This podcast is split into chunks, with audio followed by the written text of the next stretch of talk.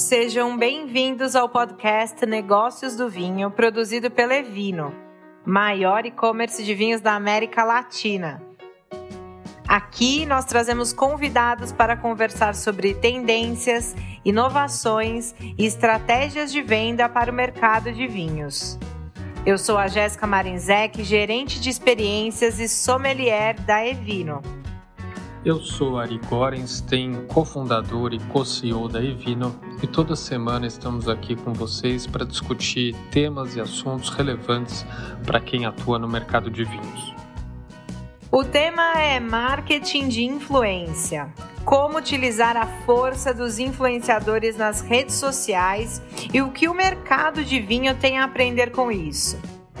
Para tal, convidamos a Marina Tatiti, da agência Digital Influencers, e os influenciadores Marcelo Devan e Mila Costa. Essa conversa aconteceu no dia 1 de junho de 2021 em uma sala no aplicativo Clubhouse. Bora lá?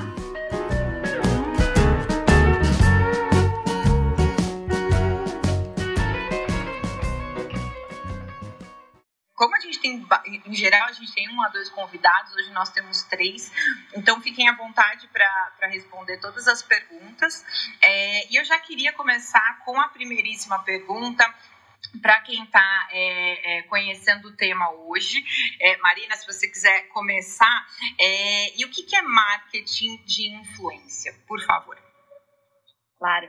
É, bom, é, o marketing de influência, é, ele é uma forma, né, um dos formatos que a gente tem aí de de fazer o marketing de uma forma é, mais inovadora, né? Então é, uma, é um formato de marketing que vem crescendo aí diferente do é, tradicional, né? Então é, é, uma divulgação feita com influenciadores digitais, né? Então você está ali é, conectando a sua marca com o público certo através de pessoas, né? E não de, de anúncios. Então é uma forma de você comunicar a sua marca através de pessoas. E isso é muito interessante porque é, hoje em dia as pessoas estão buscando muito humanização da, da marca, né? Se sentirem representadas pela marca. Então, é, muitas vezes quando você usa, por exemplo, só um anúncio para divulgar sua marca, as pessoas não se sentem representadas e conectadas com aquilo. Então, o influenciador ele está aí nesse papel, né? De conseguir realmente é, trazer essa representatividade aí é, da marca e essa humanização da marca para as pessoas. E então, em essência, a gente está falando né, de influenciadores, é, e aí fica essa pergunta para todos vocês: quais as diferenças dos tipos de influenciador? Porque hoje a gente sabe que, não, que existem é, vários nichos, né? O nano. Vocês podem falar um pouquinho para a gente, por favor? E, e, e tanto Mila quanto Marcelo, em qual perfil, qual tipo de influenciador vocês também se encaixariam é, por conta das redes de vocês? Jéssica, deixa eu só voltar aqui um pouquinho na pergunta anterior, você perguntando o que é o marketing de influência, né? Eu lembro que quando eu voltei do Chile, em 2015, eu não conhecia nada de vinho é, nacional, vinho brasileiro, porque né, um país produtor de norte a sul, então eu conheci bastante Chile, né? E é o que eu mais uh, uh, sei hoje por conta disso. E eu lembro que eu ia nos lugares e eu não, não via muito vinho brasileiro, assim, não tinha muito fácil acesso, né? É, você, você, via alguns no mercado, no mercado, mas não tinha tanto assim. Então foi, foi muito interessante ver como as empresas entenderam que as pessoas, né, os, alguns tipos de consumidores poderiam ajudar eles nessa divulgação e fazer com que as pessoas conhecessem um produto. Eu sentia muita falta disso naquela, naquela época. E hoje é muito legal ver como isso cresceu e como todo mundo trabalha dessa forma, né? As pessoas influenciam-se em pessoas e as empresas entenderam que elas precisam sim desse tipo de gente. Isso foi muito legal. É, acho muito interessante essa questão aí do Marcelo, porque é exatamente isso que está acontecendo. As empresas estão entendendo que é, é um bom jogo quando você consegue ser bastante realista naquilo que você está apresentando. O produto que você está apresentando, o produto que você está mostrando. As empresas estão bastante preocupadas em pegar pessoas que tenham o, o, o dentro do nicho delas, para que aquilo ali fique cada vez mais realista. Eu acho que hoje dificilmente está cabendo você só fazer uma publi, por exemplo, por fazer Eu acho que as pessoas querem, elas querem entrar, elas querem saber se você está usando para que elas usem também, elas querem saber se aquilo ali é real de fato, se você está usando no seu dia a dia. E aí as empresas como tá todo mundo de olho naquela pessoa, tem muita gente de olho naquela pessoa, é normal que você chegue em casa e esteja usando batom, a pessoa pergunte que batom é esse que você está usando. E aí ela está usando ali, as empresas estão preocupadas se você está usando o batom delas todo dia e tal. E aí as empresas, ao invés de fazerem né, um, uma propaganda e tal na televisão, somente isso, elas estão colocando dentro do dia a dia das outras essa lembrança de marca delas. Todo dia a pessoa que está acompanhando, está todo dia olhando. Ah, esse batom aqui é de onde, é de onde, pá, pá, pá e vai gerando sempre uma fidelidade. Eu acho que as empresas perceberam isso de alguma maneira e isso tem crescido cada vez mais, ao meu ver, né? Posso estar enganada aqui.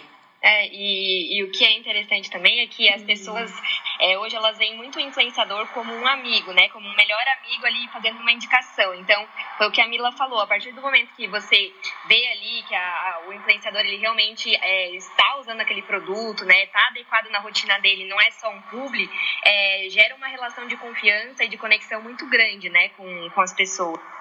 É, eles se acham super amigos, assim, de, tipo, de amizade para sempre, dentro da sua casa, perguntar até qual a cor da sua parede, por que, que você não tomou banho hoje. É um negócio meio louco até.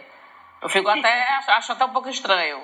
Mas é muito bom, assim, a, a, a, ao mesmo tempo é muito bom a amizade que eles criam, de dizer assim, cara, eu te vejo sempre. Esse aqui, eu, eu fui hoje passar no outdoor que eu vi e eu achei a tua cara, porque é a marca que tu sempre fala. Mila, tu fala tanto que eu fiquei com vontade de usar. Essa, essa repetição, assim, né? De nem você tá fazendo publi todo dia, você faz a publi no dia, fala ali do, do produto naquele dia. E durante os dias você continua usando porque ele está adequado à, à, sua vida, à sua realidade. E é exatamente como a Marina falou, eles se sentem muito amigos, eles querem usar também. Se a pessoa está usando que eu gosto, é porque é bom. E aí eu acho que é mais ou menos por aí. E, e não precisa ter é, 500 mil, um milhão de seguidores, né, pessoal? A pessoa pode é, se tornar um influenciador, pode ser categorizado por, é, como influenciador, é, até com mil seguidores, é isso? Como é que funciona, é, até da parte da da, das empresas que, que, que, trabalham com os influenciadores essa categorização. É, queria que a gente falasse desse, dessa parte talvez mais operacional. Então, fala um pouquinho também da, da, tua, da empresa que você trabalha, Marina, como é que funciona esse dia a dia é, com os influenciadores? E aí, é óbvio, também a experiência de, de, de Mili e Marcelo sempre vão, vão agregar aqui nessa, no contraponto. Sim, claro. É, os, é, você até comentou, né, dos nano-influenciadores. Então, você falou os nano-influenciadores, a partir de mil seguidores, você já é considerado nano-influenciador. Então, a gente tem aí várias categorias, né, diferentes de influenciadores, desde o nano, como você falou, até um micro-influenciador, que é considerado aí a partir de 10 mil, é, os, os, intermediários e os macros, né, que são ali para cima de 800 mil, 1 milhão. É, e, e, o que é interessante é que as, é, as empresas, elas têm buscado muito é, por micro-influenciadores e por influenciadores mais intermediários, ali até uns 600, 800 mil seguidores, é, justamente por conta da, do engajamento, né? Porque esses influenciadores, eles têm um engajamento muito alto, um engajamento muito grande com, com o público deles. Então, as marcas têm buscado bastante esse, é, esse tipo de influenciador, essas categorias de influenciadores, muito mais ainda do que os influenciadores aí, é, que a gente chama aí de broadcasters, né? Que são os influenciadores grandes, né, assim, para cima de um milhão de seguidores. E esses influenciadores é, menores, por mais que eles tenham é, menos seguidores, o engajamento deles costuma ser muito alto é, e eles costumam dar também um retorno legal assim para a marca, né? Porque é, o, o, por engajamento ser alto, eles conseguem fazer uma, uma conversão alta também, né? Então o público é, acredita muito e o público acompanha muito de perto esses influenciadores. Então acho que é, que é bem interessante hoje pensar nesse, nesse mercado aí de influenciadores menores e não só nos é, maiores, né? Então, acho que até a, as empresas aí, até por elas não terem um braço é, de influenciador digital dentro da, das marcas, elas buscam muito esse serviço terceirizado, né? Que é o que a gente presta ali na Digital Influencers. Então, a gente faz um serviço de ponta a ponta ali, desde a curadoria do influenciador, então, escolher qual é o influenciador ali que tem mais feed com a marca do cliente, até a parte de é, é, mandar briefing, fazer validação de conteúdo, até mesmo a é, efetuar a postagem, né? Então, a gente faz todo esse serviço aí. E é legal porque, como eu falei, as marcas estão buscando isso, né? Então, é uma ajuda aí para esse mercado de influenciadores para não ter que ter um braço dentro da empresa com isso. E Marina está ficando cada vez mais exigente, né? Assim, as empresas estão ficando cada vez mais exigentes. Eu me lembro que teve uma época que as empresas elas, elas olhavam o número de seguidores, olhavam ali os comentários, se estava mais ou menos equilibrado, seguidores, comentários e tal.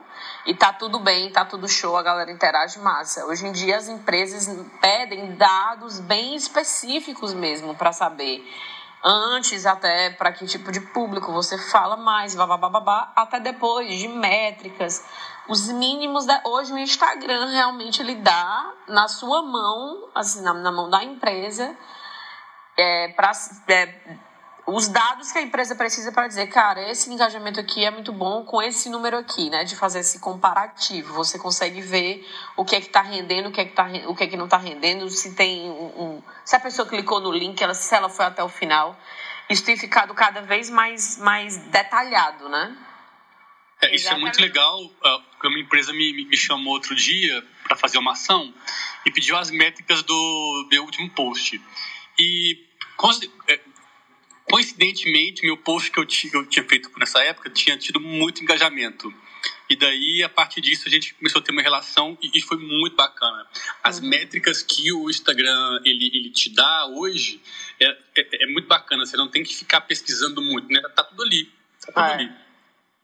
Exatamente, é, tá, tá, na, tá na sua mão ali, né? E, e, é legal que o Instagram agora ele começou também a dar as métricas do Reels, né? Porque antes Isso. ele dava ali só a, parte da ah, quantas visualizações teve. Então agora o Instagram também está começando a fornecer mais métricas, né? Porque eles perceberam realmente que é isso que tem crescido no mercado. Então, como a Mila aí falou mesmo, é, as marcas têm buscado cada vez mais entender o público daquele influenciador. Então, ah, eu estou buscando é, um público mais masculino, então qual é o influenciador que vai comunicar com esse público? Ou a faixa etária, né, que é outra informação ali que tem nos insights do Instagram. Então, essas métricas hoje elas são essenciais para fazer uma campanha com influenciadores, sem, sem dúvidas. Aproveitar o gancho aqui, vocês estão falando de como as marcas fazem para selecionar os influenciadores, é, o tema das métricas, o tema do fit e tal. É, eu queria entender de vocês é duas coisas. A primeira, se vocês sentem que na pandemia, é, todo mundo fala que as marcas agora é, estão mais voltadas a, a, propósito, valores. Então, se isso impactou de alguma maneira a relação das marcas com, com influenciadores desde a da seleção, né? É, e a segunda pergunta é que, obviamente, sempre que uma marca é, se associa a uma pessoa e ao revés da pessoa a uma marca, existem riscos aí envolvidos, né? É, quais são esses riscos, como mitigar, como garantir que essa associação vai ser é, benéfica, como eventualmente até se proteger contratualmente ou de outra maneira. Então, são duas perguntas em uma.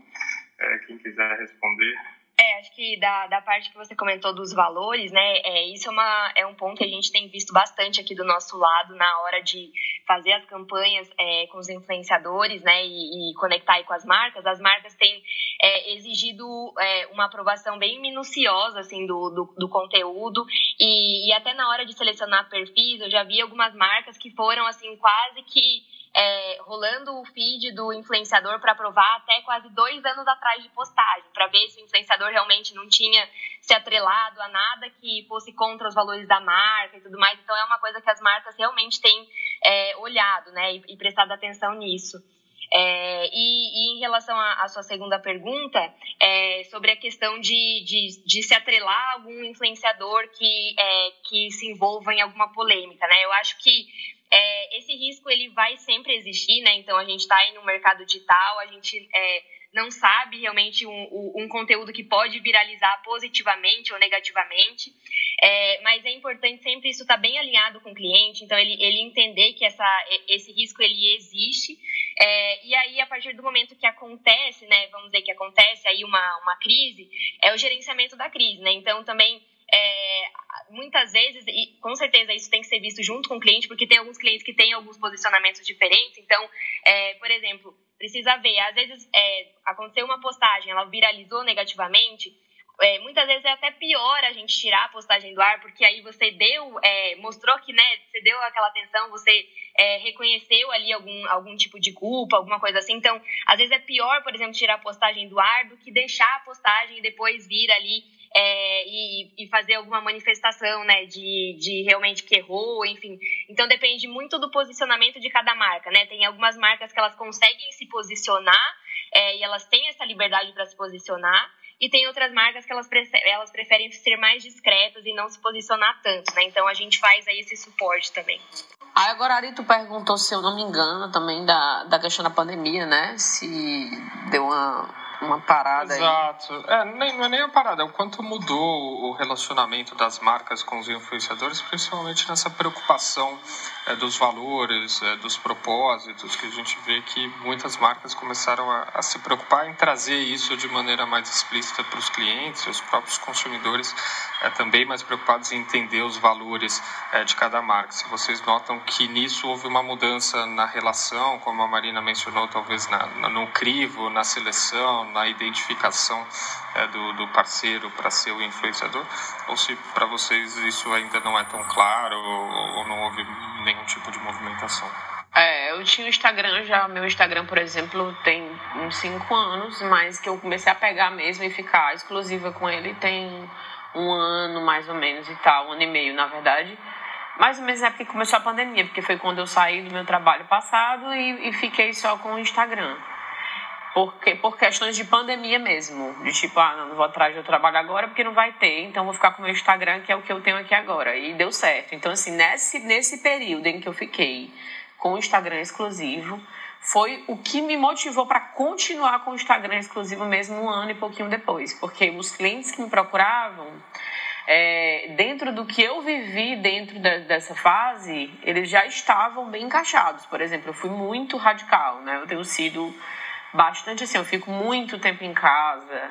Eu só saio para necessidades ou para viajar para ver minha mãe, que já é muito idosa e tudo mais e tal. Então, dentro das minhas necessidades, para mim foi assim, é, eu, os clientes que me procuravam era sempre dentro do patamar que eu estava, no sentido de, Mila, a gente vai fazer uma ação aqui dentro da sua casa. Mila, você divulga isso aqui para mim que vai ter, que vai passar online. Não, Mila, então isso aqui você vai receber esse produto aqui em casa, na sua casa e você vai fazer isso aqui. Não sei te dizer antes disso, porque para mim aparecia mais questão de entrevista, não sei o que fora e tudo mais e tal. Não era algo que aparecia tanto porque eu não me dedicava exclusivamente.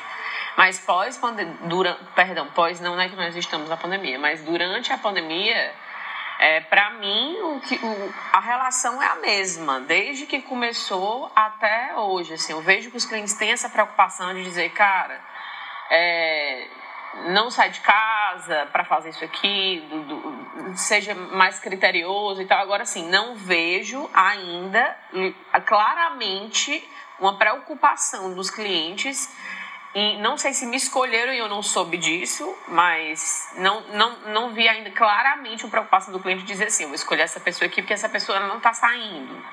Vou escolher essa pessoa aqui porque eu sei que ela não está aglomerando, por exemplo. Eu não sei se existe da parte do cliente essa preocupação de dizer, eu vou é, é, é, contratar essa pessoa aqui porque eu sei que o comportamento dela está de acordo com o comportamento que a minha empresa acredita é, perante esse período. Não, não sei te dizer.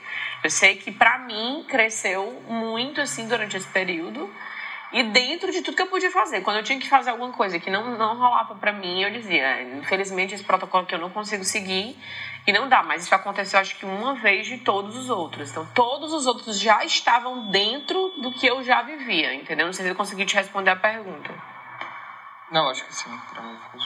Eu acho que as empresas agora, né, nesse momento, elas estão mais assertivas Antes era muito comum você ver pessoas a, a, em ações que você fala, cara, mas tem nada a ver com essa pessoa com esse produto, ela, é. ela não está usando isso. Então, hoje eu acho que as empresas estão aplicando um funil, né? elas estão conseguindo chegar naquela pessoa que passa aquela identidade da marca. Isso é muito bacana. Eu não consigo só entender, é o que eu estou dizendo, eu não consigo entender é, o pré. Como eu não estou dentro da, da empresa, assim, eu não consigo entender se elas chegam na gente porque nós estamos em algum, algum vídeo, uma coisa que viralizou, ou se realmente existiu essa peneira de dizer assim, não, dentro dos meus valores como empresa, eu acho que essa pessoa aqui tem tudo a ver. Ou eu vejo que ela tem o, o, o, o eu e ela damos match, assim, eu não consigo compreender se a empresa ela, ela tem esse, esse, essa peneira antes, entendeu? Ou se ela chama uma empresa como a da Marina, né, Marina, para ajudar é. a fazer esse serviço. É, então, mas exatamente, ah, mas é, é, isso é uma coisa muito relativa de, de cada empresa, assim, nós tivemos, sim, durante agora a pandemia aí, algumas empresas, até, a gente atende até uma empresa que é, inclusive, de transporte, então eles tiveram também que adequar a divulgação deles, né, porque divulgar o transporte no meio de uma pandemia, então, assim, é, eles voltaram todo é, a divulgação deles para ajudar as pessoas na pandemia. Então, eles é, tiveram essa atenção de, ah, a gente não vai divulgar para as pessoas saírem de casa, a gente vai divulgar o contrário é, para usar ali a, a, minha marca, o meu aplicativo, é, e a gente vai ajudar com notícias do, do, sobre a, a, pandemia, sobre o Covid, sobre a vacinação. Então, as marcas também tiveram que se adequar com isso, né? E eu senti, sim, do nosso lado aqui, como empresa, na hora de selecionar os influenciadores, algumas marcas preocupadas com isso. Então, eu não quero divulgar a minha marca com um influenciador que eu sei que está envolvido em polêmicas de aglomeração, mover alguma festa. Então, sim, a gente teve, sim, do nosso lado aí algumas demandas de clientes preocupados com, com, é, com a pandemia né, e com esse comportamento do influenciador. Não, isso é super importante. Eu imagino que sim, esse checklist de escolha do influenciador é, passe aí por alguns temas. E, e aí, acho que tem também um outro ponto, que é o checklist da, da plataforma, né?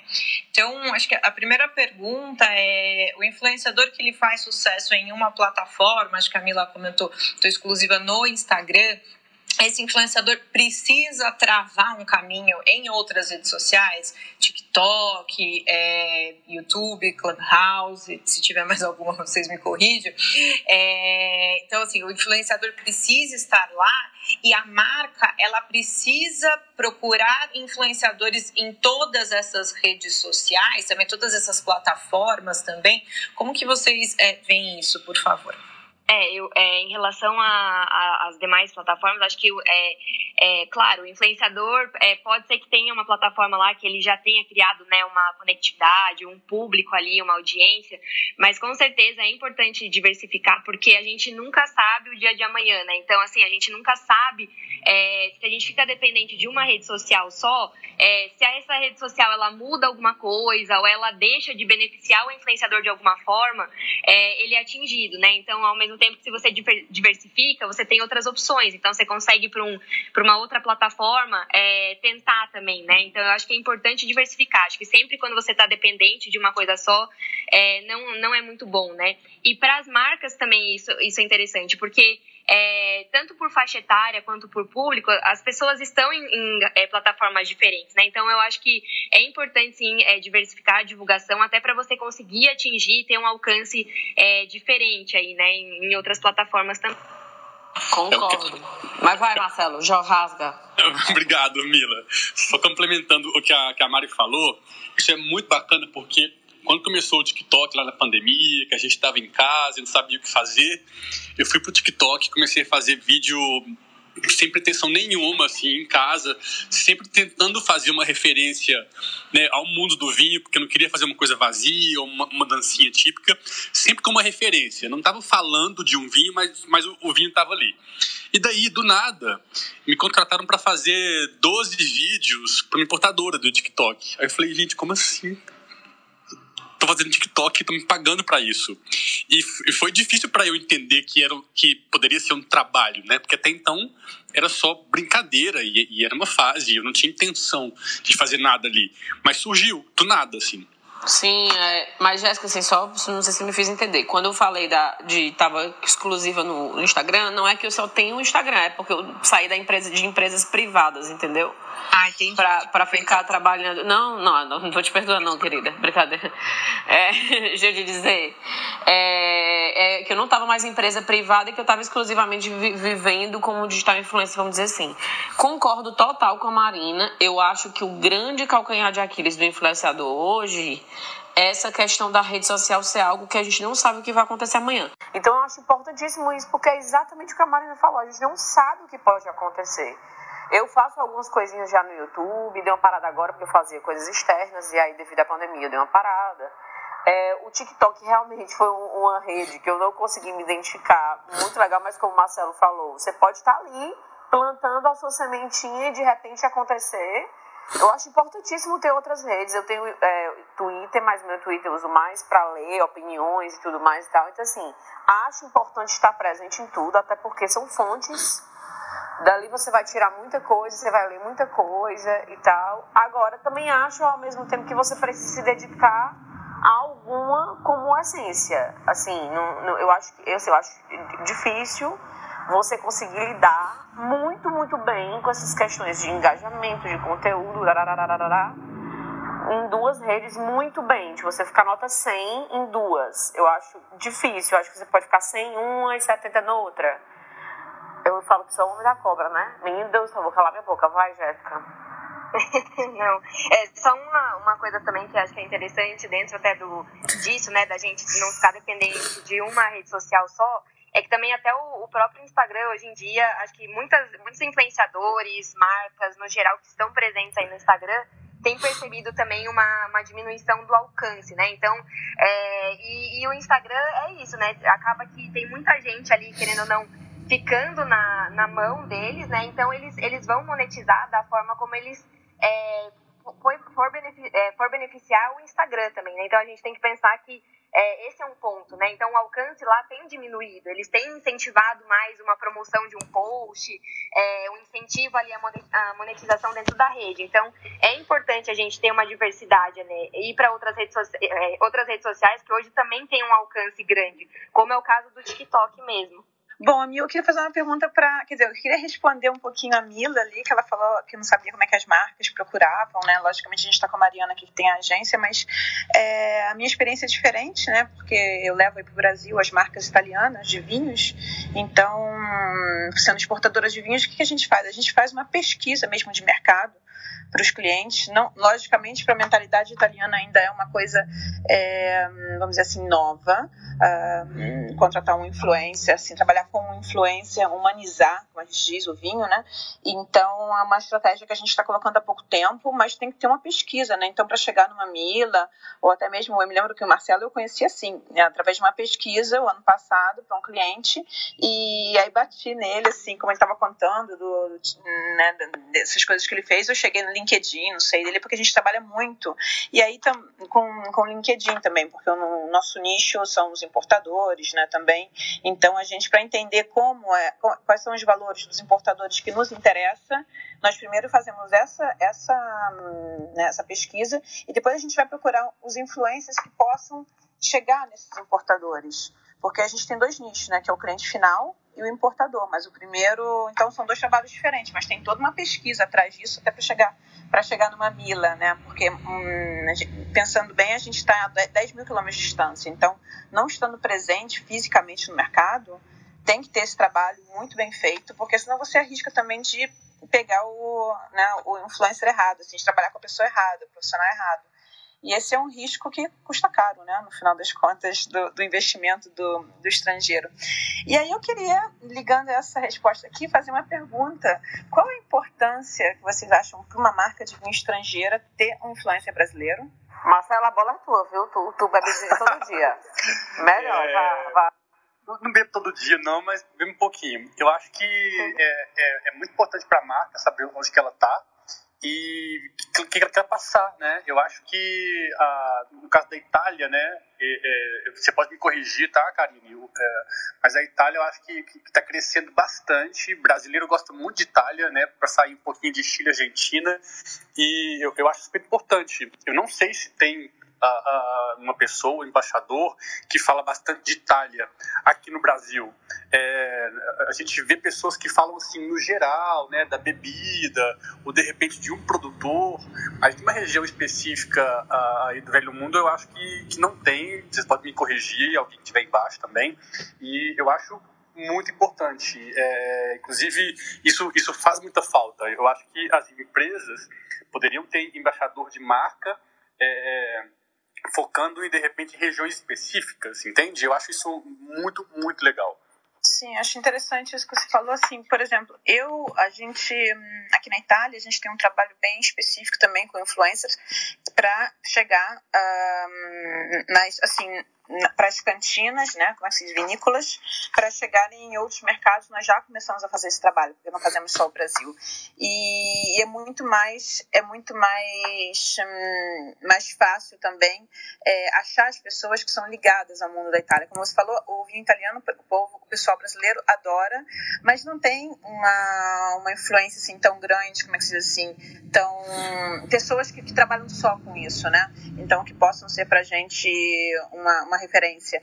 É, eu, no caso, virei, por exemplo, no caso contrário, uma referência para o mercado italiano, como o Wine Hunter. Pros, é, a gente começou a fazer esse trabalho para as empresas e, naturalmente, você começa a entrar em contato com todos os importadores, distribuidores e acabam, acabei recebendo o convite contrário, de ser uma ambassador, uma, assim, uma, uma um, Wine Hunter para algumas vinícolas é, importadores específicos ou então até mesmo vinícolas brasileiras que querem vir para o mercado uh, estrangeiro, né? É, já recebi convite no contrário, né? Mas é porque o nosso trabalho aqui é muito específico, o posicionamento é muito nichado, que é só esse mesmo, que é vinho italiano para o mercado brasileiro. Os outros mercados são, isso é ligado a mim, né? Os outros mercados são ligados, são tratados por outras pessoas, mas a gente vê que o mindset brasileiro é muito maior, muito mais, como é que se diz assim, aberto, né? povo brasileiro é mais preparado para trabalhar com influência do que os italianos. Eu estou tendo bastante dificuldade, mas talvez seja porque, como Marcelo você falou, não tenha, ah, eu ainda não tenho achado nessa pesquisa uma figura tão específica. Se alguém aí tiver para me indicar, gente, eu estou aberta aí, pode me inscrever até no Instagram, tá? É, para os vinhos italianos, porque eu, a gente. Hum. Eu via muito isso. Eu trabalhei no Nino Cucina e numa pizzaria em São Paulo, e de Itália, né? Então tem uma experiência com a Itália muito, muito, muito, muito legal, assim. Mas eu sempre via essa, essa falta, sabe? De, de, de, falar mais dos produtos da Itália, né? Eu tava envolvido aí com algumas coisas da embaixada e tudo, mas eu acho que ainda falta um pouquinho, assim, da Itália, né? A gente tem tanto vinho falta. incrível, produtor legal é. pra gente fazer, tanta ação bacana para fazer. Pois é, em é, outros mas... segmentos tem, mas uh, desculpa, Mariana, no segmento tipo da moda, assim, ou da uh, ou dos móveis, design, né? A gente trabalha com móveis de luxo também, outro, com outra, outra marca, e isso é mais fácil no Brasil, porque tem vários arquitetos, vários designers que abraçaram, né, logicamente, o Made in Italy, o design. Mas é no vinho mesmo que está faltando. Mas, Karine, é muito específico mesmo. Tu tá falando, eu tô pensando é, aqui. É. Por exemplo, eu, eu eu vou te dizer o meu público, que é, que é completamente diferente do Marcelo. Meu público, eu acho que a maioria bebe cachaça e pioca e cerveja final de semana com churrasco. Mas eu tenho um público que ama vinho, ama vinho. Ele está sempre consumindo vinho. E eles, eles, eu acho que é um caso diferente, que tipo assim, eu acho que eles se importam muito com essa questão de onde vem o vinho. Eles querem experimentar. E eu fico pensando assim, qual o preço que seria gerar uma experimentação para esse público? De dizer assim, esse público que não tem uma exigência com vinho, ah não, eu gosto dessa uva aqui, eu gosto disso aqui, leigos. E esse aqui, esse vinho aqui como tem um preço bom e ele é muito bom, é um vinho italiano e tal, não sei o que, esse aqui eu estou começando a tomar porque eu experimentei, eu gostei. Então assim, eu não sei se esse caminho custaria caro, porque é um risco muito grande, mas assim, eu acho que existe esse público que conhece bem já e já sabe o que é que quer, já sabe do que é que gosta, e existe o público que está aberto a tudo. O que eu gosto é de tomar um vinho à noite e experimentar vinho. Então eu vou experimentar aqui hoje, por exemplo, esse vinho aqui italiano. Eu acho que esse pode ser um, um caminho, não sei. Estou jogando aqui porque eu estou pensando no meu público. É, em mim, por exemplo, que eu bebo vinho de tudo quanto é qualidade. Não, eu, não, não qualidade, perdão, mas no, qualidade no sentido de de uva, de, de onde é que é, de onde é que veio, de Argentina, de Paraguai, do, da, da Nigéria, de tudo quanto é lugar eu bebo. Então, assim, eu acho que pode ser um. gerar a experimentação desse vinho, né? Para a pessoa quebrar esse tabu de tipo, o vinho bom é o vinho chileno, por exemplo. Eu acho que é todo um trabalho de educar o público, né? Exato. Eu estou fazendo um, um, um, trabalho, a Jéssica até foi pioneira comigo, ela participou da, da, da, do primeiro programa de rádio aqui em Belo Horizonte que era no começo um programa ao vivo com algumas participações. E agora a gente mudou, eu estou fazendo cápsulas todos os dias. E daí eu pensei, gente, o que, que eu vou falar para essas pessoas, né? Porque é muito diferente é, é, falar um pouco da minha vida para uma pessoa que não entende nada de vinho. E daí eu pesquiso, aí eu escrevo, né? Vou lá no estúdio, gravo os áudios. E é muito bacana porque eu estou me conectando com outro tipo de público. Um público, como a, a Mila falou, que de repente não sabe nada, quer ter uma dica, não sabe. Então isso, isso é muito bacana. Eu estou, inclusive, tendo um retorno muito legal para o meu Instagram. Estou muito feliz com isso. E daí você vai também é, crescendo, né? Vendo novas possibilidades. E a ideia de educar as pessoas é muito bacana por, porque você acaba que vira uma referência. Então é, é muito legal isso. Marcelo, eu sou de acordo. Eu sou, desculpa, é, rapidinho, Jéssica, eu sou de acordo. Tanto é que a minha, a aqui na Itália também, eu, passei por essa, por essa fase e um, para poder me dar um posicionamento, tá? Eu sou expert em wine export, né? Então eu criei toda a parte de educação, de exportação de vinhos. Acabei agora que estou ensinando na faculdade, em duas faculdades, a mesma matéria de wine export e, e aí mesmo, é por isso mesmo que eu aí levei para o Brasil esse tema também. A gente tem dois cursos aí no Brasil e tudo, de exportação de vinhos, mas eu não quero isso dar o posicionamento para mim. Entendeu? Então, eu acho que foi nisso aí que eu, uh, a gente, eu acabei dando uma, uma imagem, o que eu preciso mesmo, é que eu não posso representar todos os meus clientes, não seria nem justo, né? Porque eu tenho, a gente tem mais de 100 vinícolas no portfólio, então eu é uma coisa que eu não quero fazer, mas eu necessito no Brasil, eu criei um posicionamento para mim, eu falo de todas as minhas marcas, mas eu preciso de alguém, né, de figuras específicas para determinadas marcas, porque nós temos, por exemplo, nós temos em Brasília um sommelier, Thiago Pereira, que ele é um dos nossos brand ambassadors para uma marca importante nossa, e é, eu acho que ele é muito influência naquele território. Tá? Então, por exemplo, eu estou usando um sommelier, mas que ele não era a figura específica que a gente queria no começo, mas eu entendi o poder dele de, é, como é que se diz, de convencimento, não de, bom, de influência, né? É, mas é, realmente, voltando ao que a Mila disse, é muito complicado esse, esse, então a gente passou sim por essa parte de formação, mas eu acho que ou foi feito modo errado, porque hum, eu não consigo, eu atraio, sim, tantos, uh, tantas pessoas que querem aprender wine business, que é o que a gente ensina, e, mas aqui, o foco que eu quero mesmo ainda não, nesse, nesse tema, tá, gente, que, é, que, é, que é o marketing de influência, trovar influências para os meus clientes, é ainda complicado, tá? É, então aí fica até a dica, né, para quem, quem, quem tiver aí realmente uma indicação, eu preciso. Sim, é, e até um ponto interessante que você acaba vindo aqui à, tona, né, disso que vocês falaram, é, é, a questão do nicho dos influenciadores, né, porque hoje o que acontece também bastante no Brasil é que é, é, tem muitos influenciadores é, que decidem falar sobre tudo, mas tem poucos influenciadores nichando o público, né? Então, é, falando de um assunto específico no Instagram. Então, até por isso que algumas marcas, né? Até a gente volta do que a gente estava falando dos nano, micro influenciadores, intermediários, porque as marcas têm buscado esses influenciadores justamente por conta disso, porque geralmente quando surge algum influenciador mais nichado, são esses influenciadores menores, né? Mas realmente esse é um, é um problema aqui do Brasil. E, gente, a gente começou a entrar um pouco na seara do marketing influenciador voltado à indústria do vinho em, em específico. Né? Eu acho que poucas indústrias são como a indústria do vinho, é um tema que vira e mexe aparece aqui no, nos nossos clubhouse, no sentido da, da multitude de rótulos, é, produtores, marcas que existem no mercado. Né? É, é, um, é uma categoria muito fragmentada é diferente da cerveja, é diferente de, de algumas marcas é, em outros segmentos. É, dado esse contexto, como é que vocês entendem que as marcas ou os produtores devem abordar o tema do, do, do marketing é, de influência? E pensando na categoria vinho especificamente, que particularidades acho que vocês acham que ela tem e que deveriam trazer mudanças na estratégia de abordagem dos influenciadores? Eu acho que o vinho é um lifestyle, né? A, o influenciador não necessariamente precisa só falar de vinho ali o tempo todo, né? E é muito interessante quando você fala do lifestyle, porque o lifestyle do vinho ele é o quê? É tudo, né? Então a pessoa ela pode estar focada no vinho e, e também ter uh, outros tipos de, de, de, produtos, de coisas que ela faz. É, eu concordo 100% com o que o Marcelo falou, até é, a estratégia que a gente tem utilizado aqui em, em Digital Influencers, né, inclusive para a Evino, é, é, é, pensando aí num, num, público mais abrangente mesmo, até porque, é, por mais que não seja um público nichado, é um, é um público que, como a Mila falou, que consome vinho, né? Então, é, ele pode não ser nichado, mas é um público que consome vinho. Então, faz sentido a gente fazer essa, essa estratégia aí de um lifestyle e outras categorias, mesmo sendo mais abrangentes. Exato. Ele tá ali, mas ele, ele no dia a dia dele ele bebe uma coisa, bebe outra, mas na hora de ir para casa de um amigo, ele leva vinho.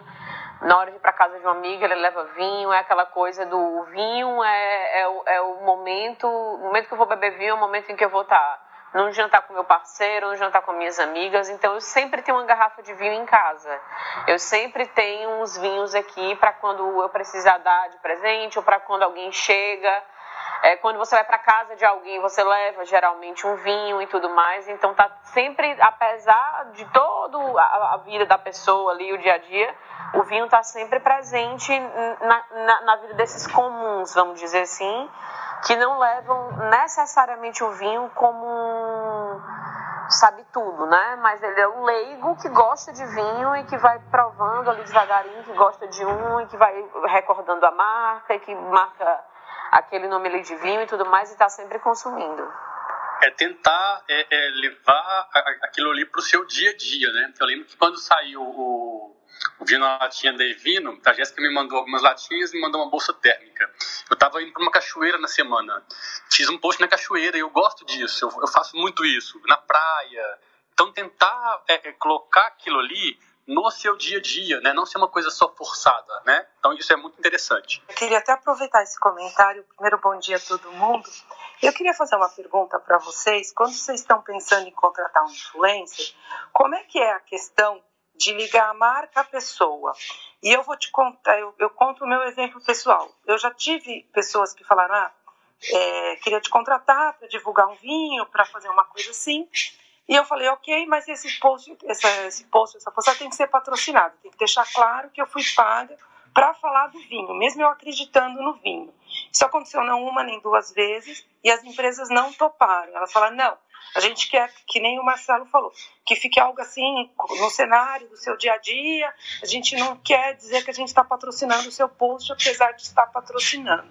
Eu queria saber como é que fica essa, essa relação entre o influenciador e a empresa, é, é, é, legal dizer que é patrocinado? Não é legal? O que, que tem de ganho?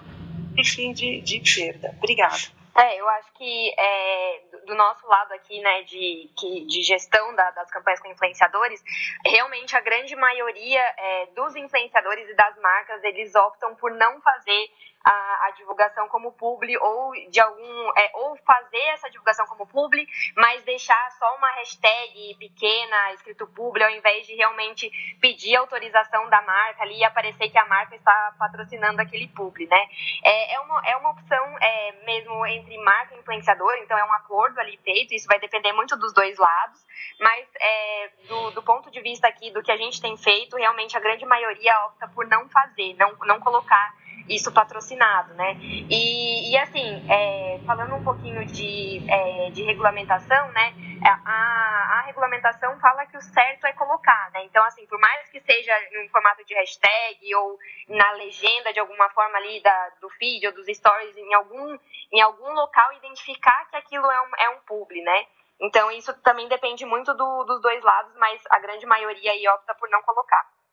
Eu geralmente faço a parceria paga, né, com tal marca. Eu uh, não sei o que Camila acha, que está mais ativa nisso do que eu, mas eu acho que isso é, é positivo tanto para mim quanto para a marca. Então, quando eu faço, geralmente, alguma empresa me procura para fazer, eu sempre pergunto se pode fazer. Se ela fala que pode, eu coloco. Se ela fala que não pode, que não quer, também não tem problema. Mas eu sempre, ao contrário do que a Mariana falou, eu sempre tento fazer porque eu acho que a, a, potencializa o meu post, potencializa o meu perfil, e eu acho que para a empresa também é, ba é bacana mostrar que ela está fazendo esse trabalho.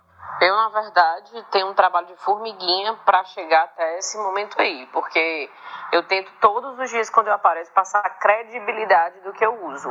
Então, muitas, é, da minha pessoa, credibilidade. Então, na hora que eu boto uma coisa lá com a publi, eu quero que, mesmo que seja publi, a pessoa saiba que é publi, só que, até pela questão da regulamentação e tal, mas que ela saiba que, mesmo sendo publi, eu uso aquilo. Então, muitas vezes eu, por vontade própria, Tô ali filmando, tô fazendo, vamos, vamos supor que tô fazendo uma publi de uma fralda, tá? Pra minha filha que vai nascer. E aí tem dias que eu faço a publi rasgada mesmo, com a roupa e tudo mais e tal. E tem dias que eu tô passando aqui pelo quarto da minha filha, o guarda-roupa tá aberto e a fralda tá lá. Significando que eu uso realmente aquela fralda, que ela tá ali no meu dia a dia. Eu não falo um A da fralda, mas ela tá ali. Então, com essas pequenas coisas, é, eu vou tendo um tipo, eu acredito que vai criando um certo tipo de credibilidade. Então, por mais que você é, é, bote ali em, em publi, concordo que hoje em dia as pessoas estão muito é, desconfiadas, tipo assim, ah, tudo é público, a pessoa está falando porque é paga a fulana de tal que é milionária usa isso aqui, será que usa e tal, tudo mais e tal. Então, assim, eu entendo que as pessoas têm essa desconfiança mesmo e que às vezes as pessoas querem que não seja público para que seja algo natural. E aí, de alguma maneira, eu vou tentando inserir isso já na minha vida antes de, de, de rasgar que é um público, ou então rasgo que é um público, mas quando eu tô falando aqui de um outro assunto, o produto ele tá ali, eu tô realmente usando. Tem a questão também minha, pessoal, de que eu 95% do que eu divulgo eu uso ou vou usar ou já tenho usado no meu dia a dia, uso de verdade. Então você vai ver durante o meu dia a dia que a coisa está lá. Isso gera um tipo de credibilidade que mesmo quando você rasga uma publi, a pessoa diz, ai cara, é publi, mas realmente é bom. Realmente é uma coisa assim que eu conheço e que é legal. Você conhece o produto antes de topar fazer a publi, por exemplo. E aí esse trabalho de formiguinha eu acho importante para quando realmente você jogar e as pessoas ficarem, ai que saco é publi, tá falando que é publi, ela dizer, não, é publi, mas ela realmente usa porque eu já vi ela usando, etc e tal. É, Juan subiu aqui, acho que ele tinha, quer fazer alguma pergunta, Juan, não sei. Bom, bom dia. Bom dia. bom dia a todos. É, verdade, verdade. Não, eu tô achando é, maravilhoso. Primeiro, queria é, é, parabenizar todos aí pelo assunto, que é muito importante muito importante, né, muito significativo, porque para mim a internet, apesar de ser um universo extremamente explícito, para mim ainda é muito misterioso, né? É, e muito, eu sigo a maioria das pessoas aqui no, no Instagram também. O Marcelo faz, faz posts incríveis, você, né, Jéssica, enfim, algumas pessoas aqui eu não conheço. É, eu achei muito interessante o que a Mila falou sobre o público o, o dela que é, bebe cachaça, bebe pioca, bebe cerveja, e essas pessoas não estão interessadas muito em saber da história, né? É, da, da, onde vem a cerveja, da onde vem a cachaça. Eu acho que isso é uma particularidade muito que foi criada e eu acho que é, um, que é, um, que é maravilhoso em relação ao vinho, né? É, em relação ao que o Marcelo falou sobre que é lifestyle também, né? É, eu acho que isso está, é, é, é ainda que o Instagram já, já, já, esteja aí no mercado há algum tempo, ainda para o nicho do vinho, eu acho que ainda é uma grande é, incógnita, né? Como você vai falar do vinho? Como é que você vai apresentar né, aquilo que você gosta? Se está inserido na sua vida ou não? De que maneira ele está inserido? Né? Se é público ou não? Agora, eu acho muito, e é um trabalho que eu faço, né, um trabalho hobby, vamos dizer assim, é, realmente, assim, falar para as pessoas que querem, porque eu acredito que muita gente que queira beber vinho, às vezes se sente um pouco tímido por não entender vinho, né? não entender de vinho, não ser um conhecedor de vinho. E eu acho que uma das coisas que eu curto muito fazer é falar assim, você não precisa entender de vinho para beber. Porque quando você toma cerveja, você não precisa entender de cerveja para beber, você bebe e gosta. Então, é, queria uma, uma, uma, um parecer de vocês, assim, o que, que vocês acham em relação a isso e como é que isso pode ser feito nesse grande público que está aí, que tem grande interesse. Como a Mila falou, hoje em dia todo mundo tem um vinho em casa para quando chegar alguém. Ah, ninguém oferece tanto cerveja. Ah, quer tomar um vinho? Ou leva para casa de alguém? Ah, vou levar um vinho. Ou vou presentear alguém, não sei, não conheço muito bem a pessoa, vou levar um vinho. Então acho que o vinho ele está sendo inserido cada vez mais no dia a dia das pessoas e como é, você é, influenciar mais pessoas nesse universo que é tão bacana, tão maravilhoso e tem tanta história bonita para ser contada. É, eu acho que é, é, é, muito o que a Mila falou, né? Então, assim, é, eu acho que precisa ter essa comunicação com o público que é leigo nesse, nesse lado, né? Então, assim, é, tem muitas pessoas mesmo que não têm o conhecimento, é, não sabem da história do vinho e tudo mais, mas gostam de beber, gostam de é, socializar ali, ter uma garrafa de vinho presente, né? Então, eu acho que é muito importante comunicar com esse público também, porque muitas vezes parte desse público não sabe, é leigo, mas às vezes quer aprender. Então, e ele quer aprender de uma forma fácil, né? Ele não quer aprender às vezes uma linguagem mais técnica, ele quer aprender de uma forma mais fácil, é, um pouco mais sobre vinhos. E tem o público, o outro lado do público que não quer é, aprender, que quer continuar ali é, só mesmo apreciando, né, bebendo vinho. Então eu acho que é interessante porque se a gente também utiliza influenciadores que não são também tão nichados no assunto, a gente consegue aí atingir esses dois públicos, né, esses dois lados aí da moeda.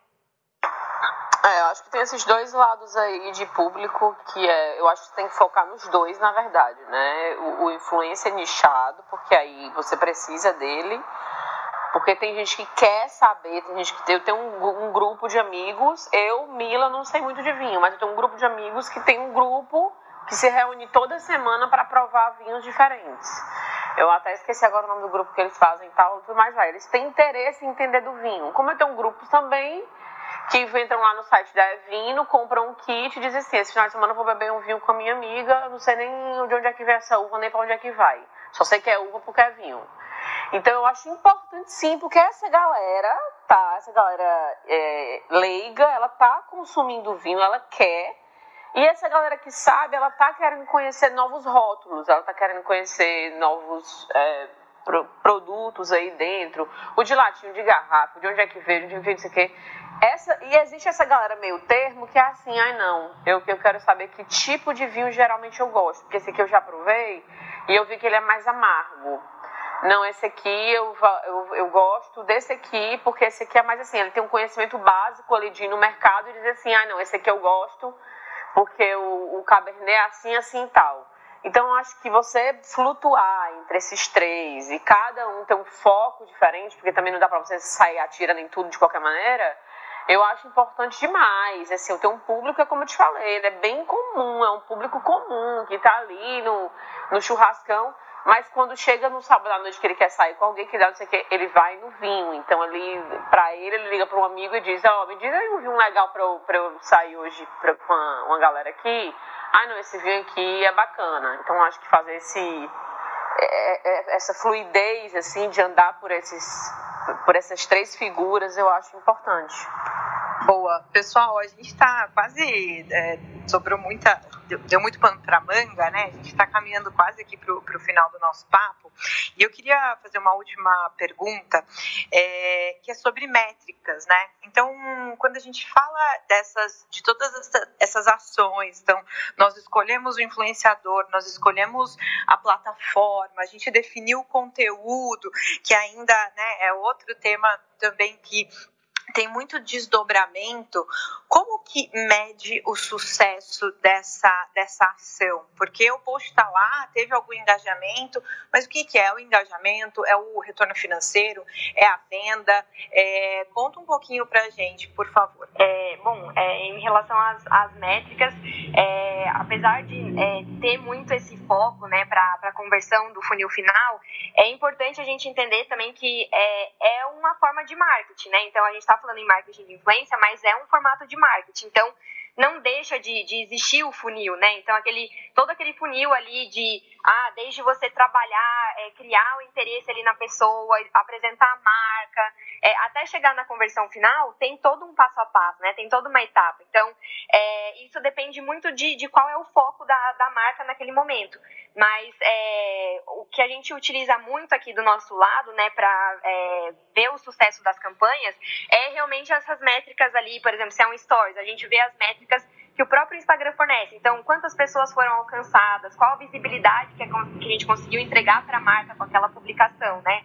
Então, até porque é, o influenciador, muitas vezes, às vezes ele coloca ali um link no, no arraste para cima, mas às vezes a pessoa foi impactada pela marca e não arrastou para cima naquele momento, né? Então, não significa que o influenciador não atingiu aquela pessoa e aquela pessoa não converteu depois, né? Isso é Ou então ela arrastou, mas não comprou ainda, né? Mas ela Exato. teve interesse de arrastar. É porque a, venda é muito importante, mas ela não é tudo, né? Às vezes o cara vai comprar daqui a dois meses o que a pessoa falou hoje. É, isso que a, que a Mila falou é, é, muito importante, assim. Eu estava conversando com a Jéssica, eu, eu faço, desenvolvo um trabalho com, com a Ivino, e no começo, no primeiro mês, eu não fiz nada, nada. Eu fiquei super chateado, assim.